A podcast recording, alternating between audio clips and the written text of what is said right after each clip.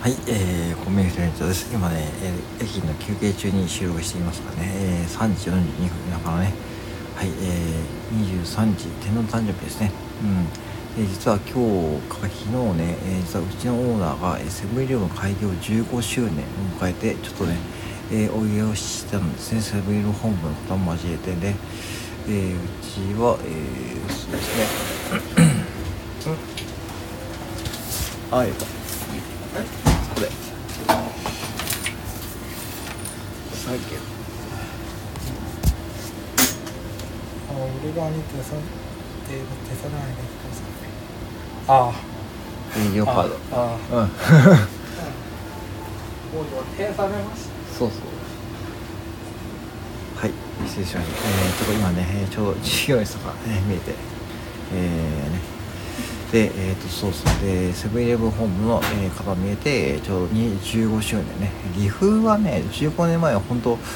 セブンイレブンはまだなくてね実はうちのオーナーの店舗は、えー、1店舗ぐらいね、えー、東海学院大学前。もうこれねもう名前言っちゃいますけども岐阜市の琴塚にある東海学院大学前店ってとこで開業してそこはね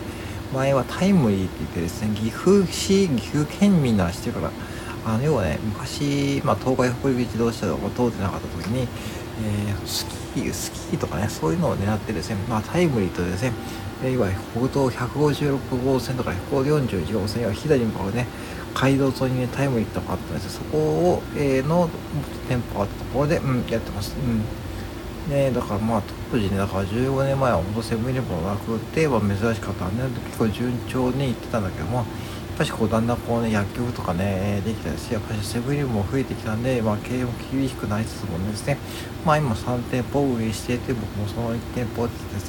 捨てしているっていう状況ですね。うん。まあこの店舗4年目ですからね。うん。そうなんですよね。うん。うん。あいいね。ありがとう。うん。そうですね。このでも4年目ですからね。だからもう本当にうん。あのね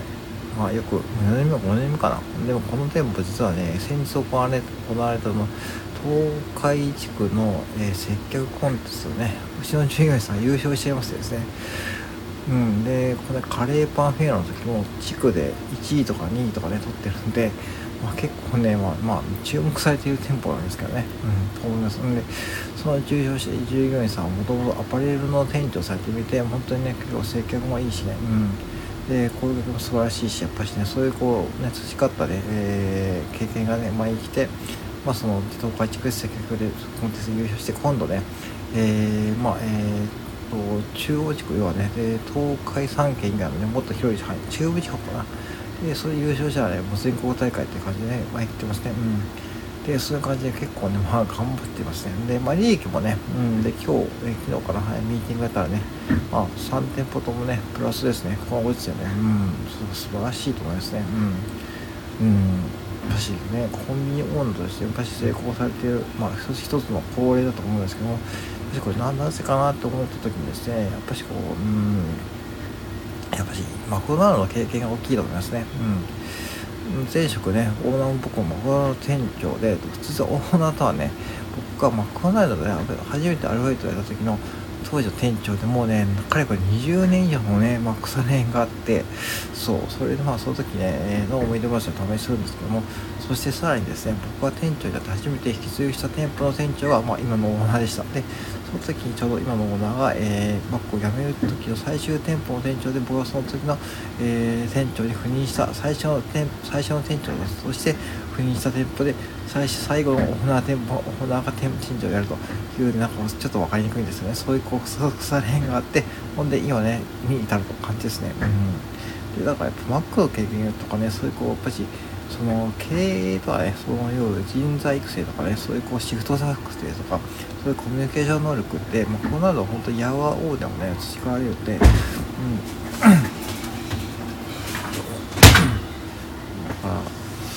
そうですよね。そこはそこがないと難しいですね。よくねあの脱サラしてね結構脱サラして普通サラリーマンか脱サラしてコンビニ運営をやることがありますけどもまあ結構やっぱり失敗例とかねよく YouTube とかで上がってますけどあれ本当その通りだと思っていて本当にねあのー、難しい仕事です、うん、で特にこの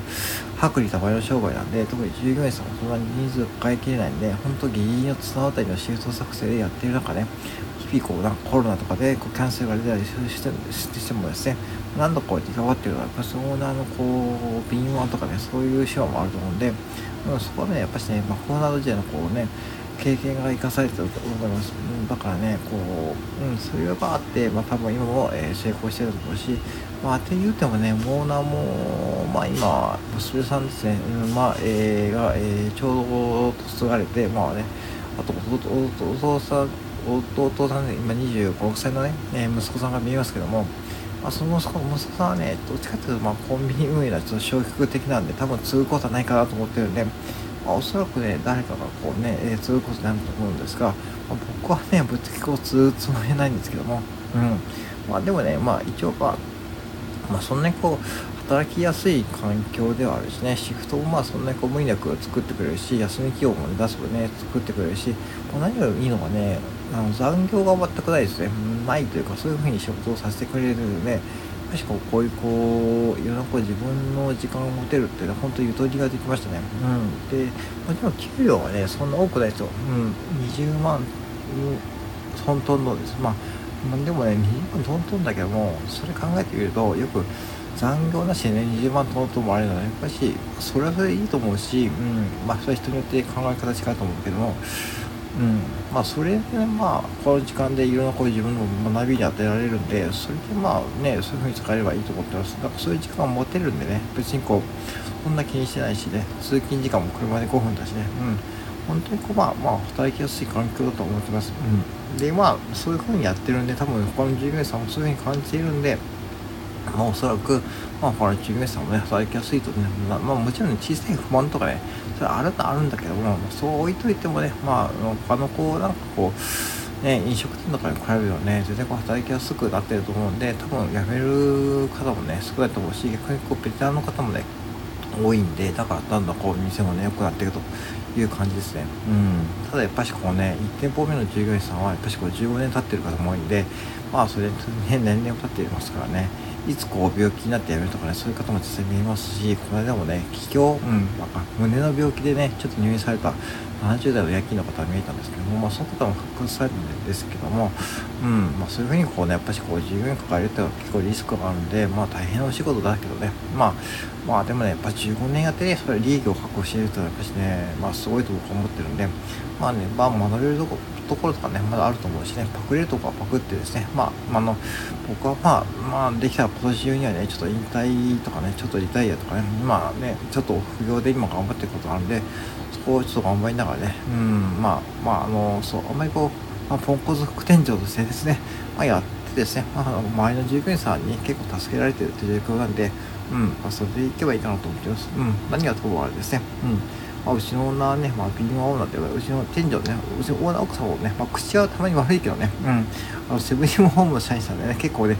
うん、悪い口吐くけど、まあ、ね、結構根はいい方なんでね、うん。だから結構皆さん、うん。ついてくると思うんで、結構オーナー夫妻のね、そういう人柄がね、やっぱりいいと思ってます。うん。ということでね、まあ、今日はね、なんとね、うちのオーナーが、えー、セブンイレブンオーナー開業15周年、そして、うちのね、店舗の従業員さんがね、なんと接客コンテストで東海地区で優勝してしまったと。で、僕は副店長で、えポンコツ副店長で、え、で、まあね、ゆるくやっていきましょうっていうお話でした。はい。えー、以上でございます。